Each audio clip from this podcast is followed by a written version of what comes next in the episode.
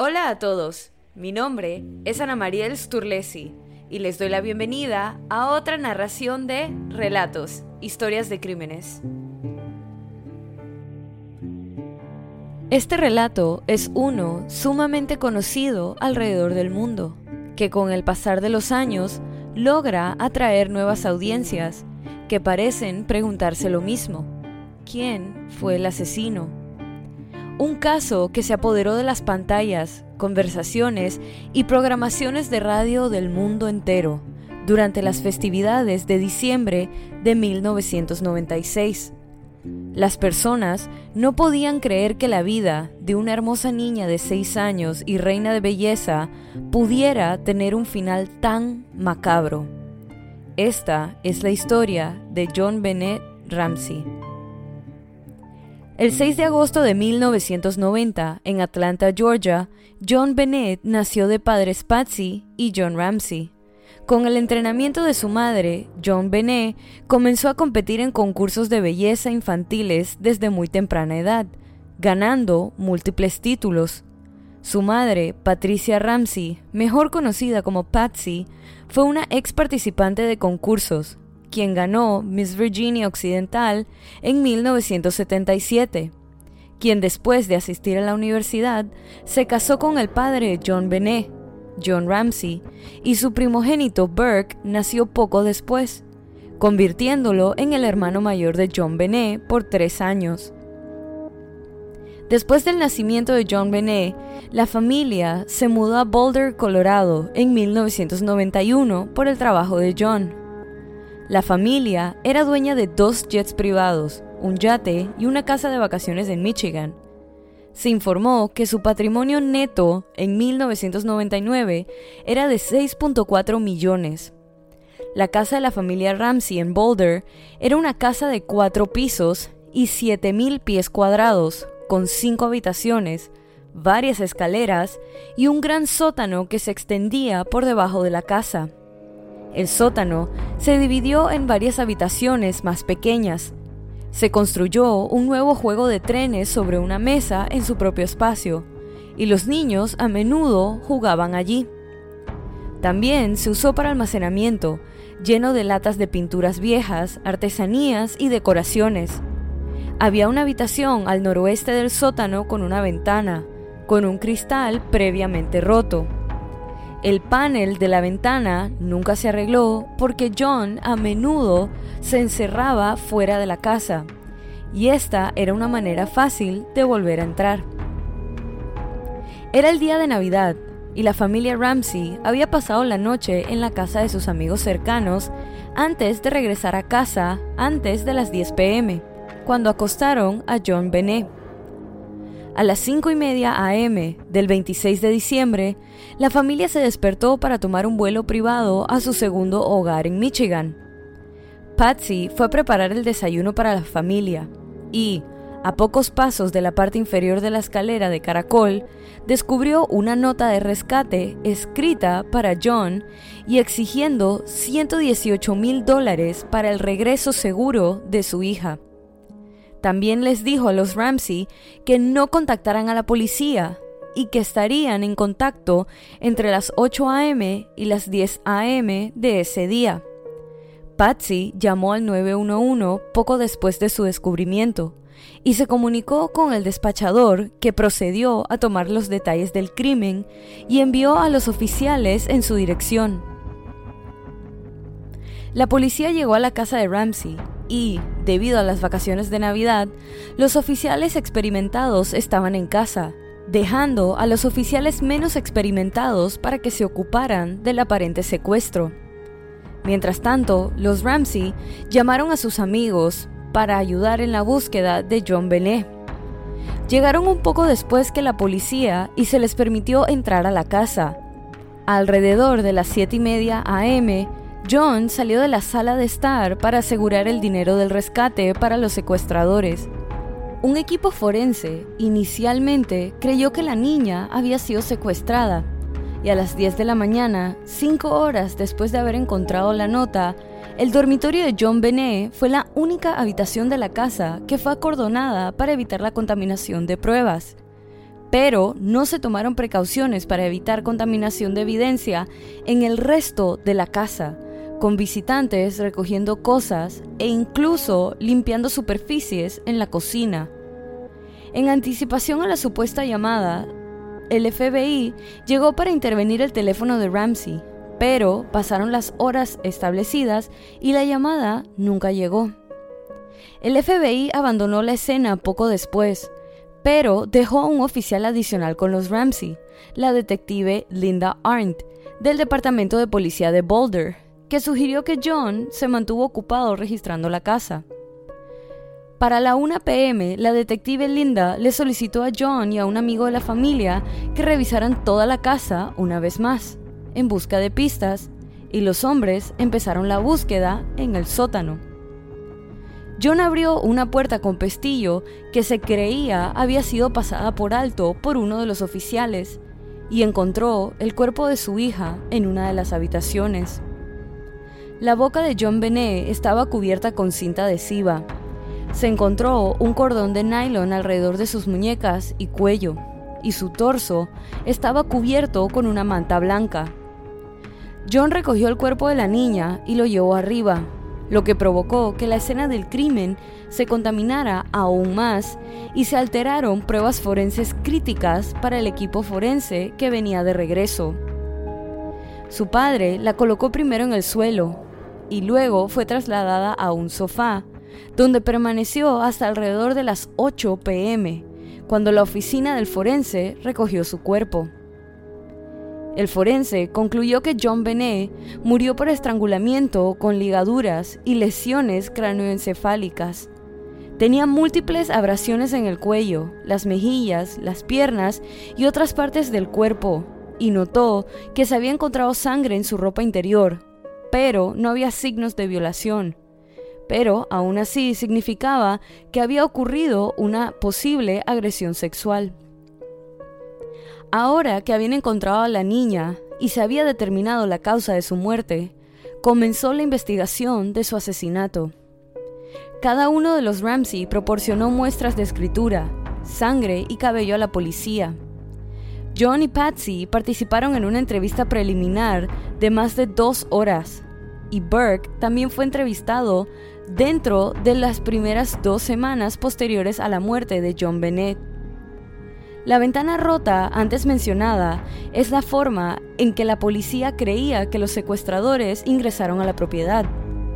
Se colocó una maleta debajo de la ventana, que se cree que ayudó a los intrusos a salir por la ventana.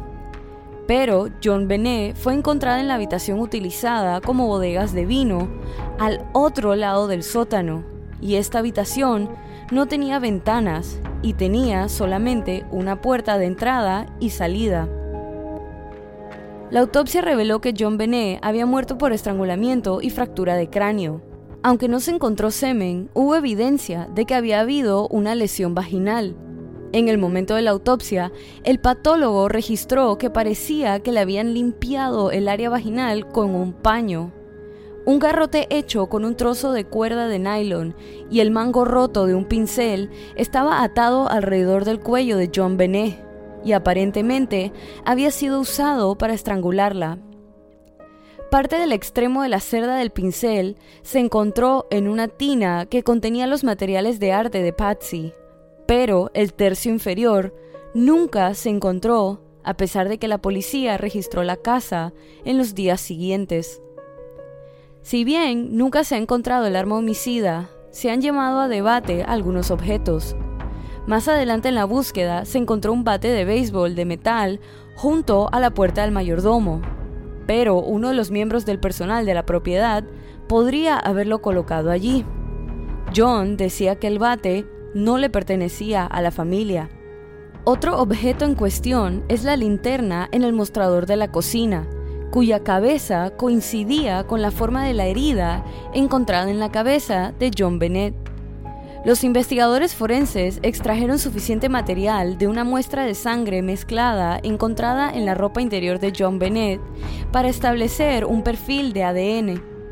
Ese ADN pertenecía a una persona masculina desconocida y excluía el ADN de cada uno de los Ramsey y también se envió a la base de datos del FBI, que contenía más de 1.6 millones de perfiles de ADN, pero la muestra no coincidía con ningún perfil en la base de datos.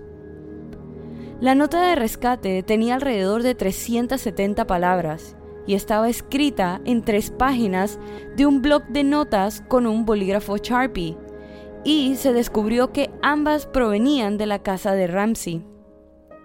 La nota es la prueba más criticada del caso, en parte por su extensión, pero también por su contenido. Tres expertos reescribieron la nota de rescate de tres páginas y les tomó más de 20 minutos copiar el texto, lo que significa que los secuestradores habrían pasado al menos 20 minutos escribiendo la carta en la casa de Ramsey. También pusieron la libreta y el rotulador Sharpie donde los encontraron, ya que la papelería pertenecía a los Ramsey. En el blog había muescas claras donde se habían iniciado y rechazado notas de rescate adicionales. Un lingüista forense diseccionó la nota y creó un perfil del autor. A pesar de que la carta fue escrita por lo que se describió como una pequeña facción extranjera, la capacidad de escritura del autor era alta. Numerosas palabras difíciles se escribieron correctamente, y concluyó que el idioma nativo del autor era el inglés. También consideró que el escritor era mayor de 30 años por la falta de jerga en la nota. También creía que el autor era mujer.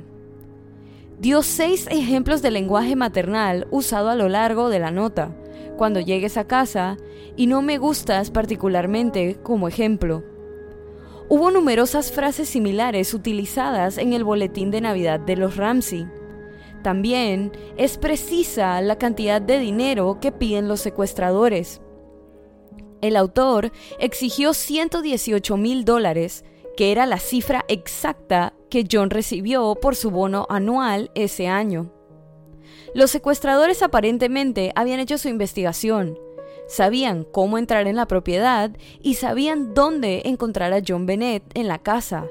Así que, en teoría, también entenderían que los Ramsey podrían hacerse con más dinero. Los secuestradores dijeron que llamarían entre las 8 y 10 a.m. del día 26, pero nunca lo hicieron. Los padres no reconocieron esto en ese momento, lo que a la detective Linda le pareció muy extraño. Pero la nota también les decía a los Ramsey que no llamaran a la policía, lo cual estos hicieron de inmediato. Hay dos teorías sobre la muerte de John Bennett. Una es la teoría de que los miembros de la familia lo habían hecho. La policía de Boulder inicialmente se concentró casi exclusivamente en los padres John y Patsy Ramsey Muchas ideas tienen al padre John identificado como el asesino. John afirma que llevó a John Bennett del automóvil a su habitación la noche anterior, pero no había ADN de él ni de nadie más en la familia en su ropa. La detective Linda dice que John estaba actuando de manera extraña e incluso se tomó el tiempo de leer su correo mientras la policía aún buscaba a John Bennett que es cuando ella le pidió que revisara la casa nuevamente para darle algo que hacer. Pero ella le pidió que lo hiciera específicamente desde el piso más alto hasta el sótano. Pero como sabemos, este y su amigo lo hicieron al revés y empezaron desde el sótano en donde encontró el cuerpo. Según Fleet White, el amigo que fue a buscar con John, dijo que John le gritó antes de encender la luz para ver a John Bennett en la bodega. Esa habitación había sido registrada previamente, por lo que, como era de esperar, Fleet White sospechaba de su amigo.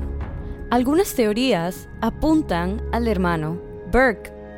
Es posible que Patsy haya llevado a John Bennett al baño antes de acostarse y después John Bennett volvió a bajar las escaleras para buscar un refrigerio, donde su hermano ya estaba comiendo. Había un trozo de fruta sin digerir en el estómago de John Bennett encontrado durante su autopsia, y un tazón de piña en la mesa de la cocina con las huellas dactilares de Burke. Tal vez la niña tomó un trozo de piña del tazón de Burke y frustrado, él la arremetió.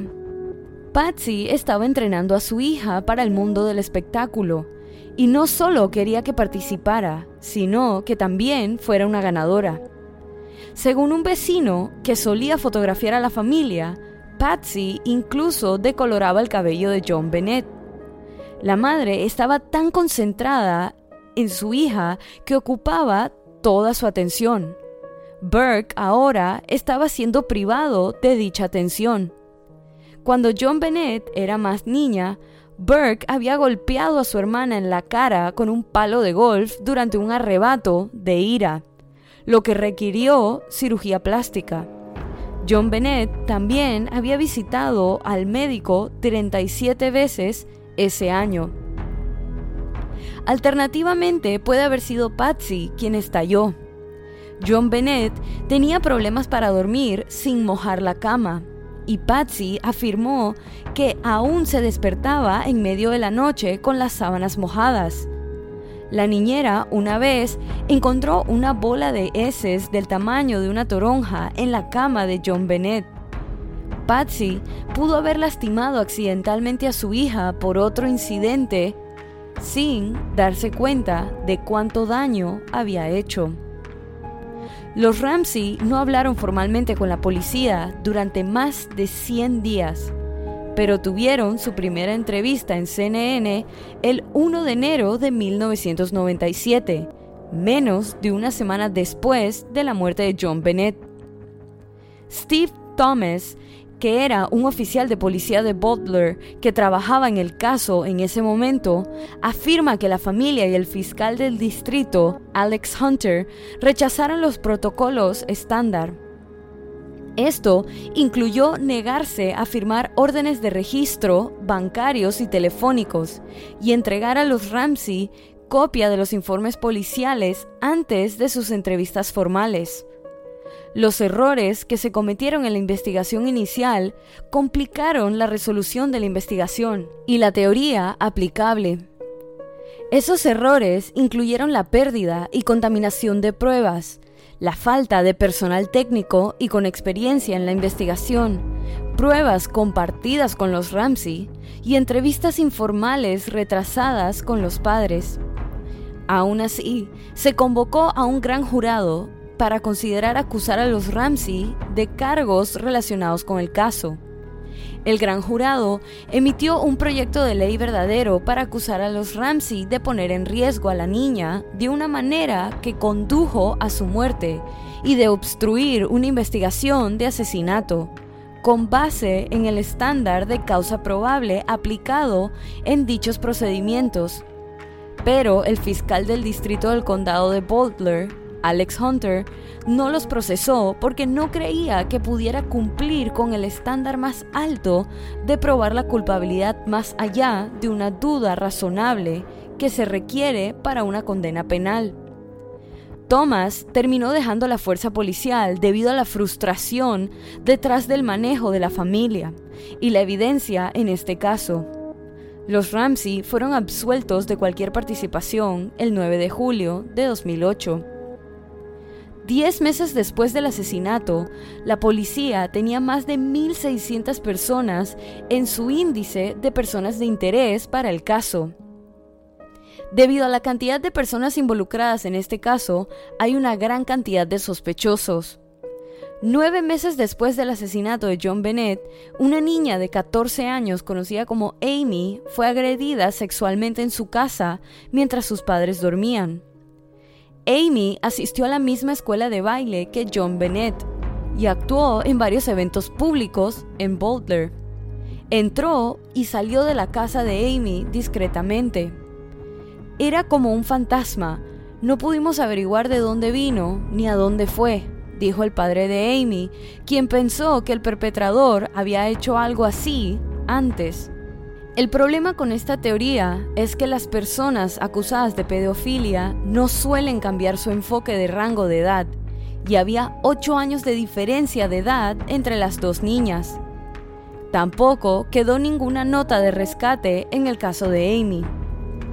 Bill McReynolds había interpretado a Papá Noel varias veces en las fiestas navideñas de los Ramsey. La más reciente fue el 23 de diciembre, unos días antes de que encontraran muerta a John Bennett.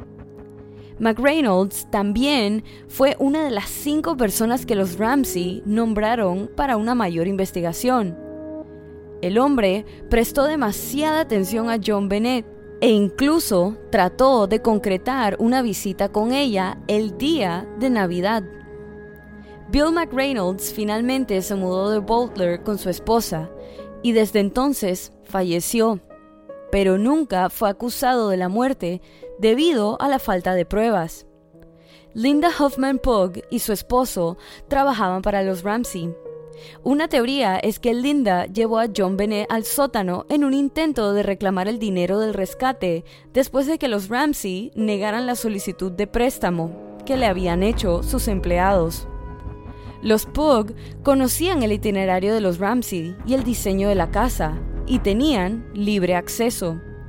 También se habrían enterado de la ventana rota en el sótano, y ambos tenían motivos para estar en la casa si los atrapaban. La pareja tampoco fue acusada formalmente nunca. Lou Smith, detective de homicidios en el caso de John Bennett, cree que puede haber sido simplemente un secuestro que salió mal. Los Ramsey tuvieron un evento durante dos días alrededor de Navidad porque habían decorado el interior y el exterior de su casa para que pareciera una casa de pan de jengibre, por lo que permitieron que la gente de la calle entrara a la casa y viera la decoración. Entre 1.500 y 2.000 personas ingresaron a la propiedad, y, en ese momento, 38 delincuentes sexuales vivían a unas pocas millas de la residencia Ramsey. Tal vez alguien había entrado en la casa usando el evento como una excusa, solo para idear un plan para robar algo más tarde o secuestrar a uno de los niños para pedir rescate. A lo largo de los años, varias personas han confesado el asesinato de John Bennett Ramsey. Gary Olivia es un pedófilo convicto que actualmente cumple una condena de 10 años en Colorado por posesión de pornografía infantil. Llamó a un antiguo compañero de clase el 26 de diciembre y le dijo que había lastimado a una niña. El amigo dijo, traté de sacarle más información. Inmediatamente llamé al departamento de policía de Boulder y les dije lo que sabía sobre Gary y lo que me había dicho unos días antes. No me respondieron. Tres meses más tarde, volví a llamar a la policía para averiguar qué estaba pasando en la investigación de Gary, pero en lugar de eso me enviaron un contestador automático de la policía que había instalado para dar pistas sobre el caso de John Bennett. Dejé un mensaje en la línea grabada nuevamente y nunca volví a saber de los investigadores. Otro sospechoso fue John Carr, un maestro que vivía en Tailandia. Carr confesó haber matado a John Benet en 2006 y en ese momento también estaba relacionado con cargos de pornografía infantil en Estados Unidos.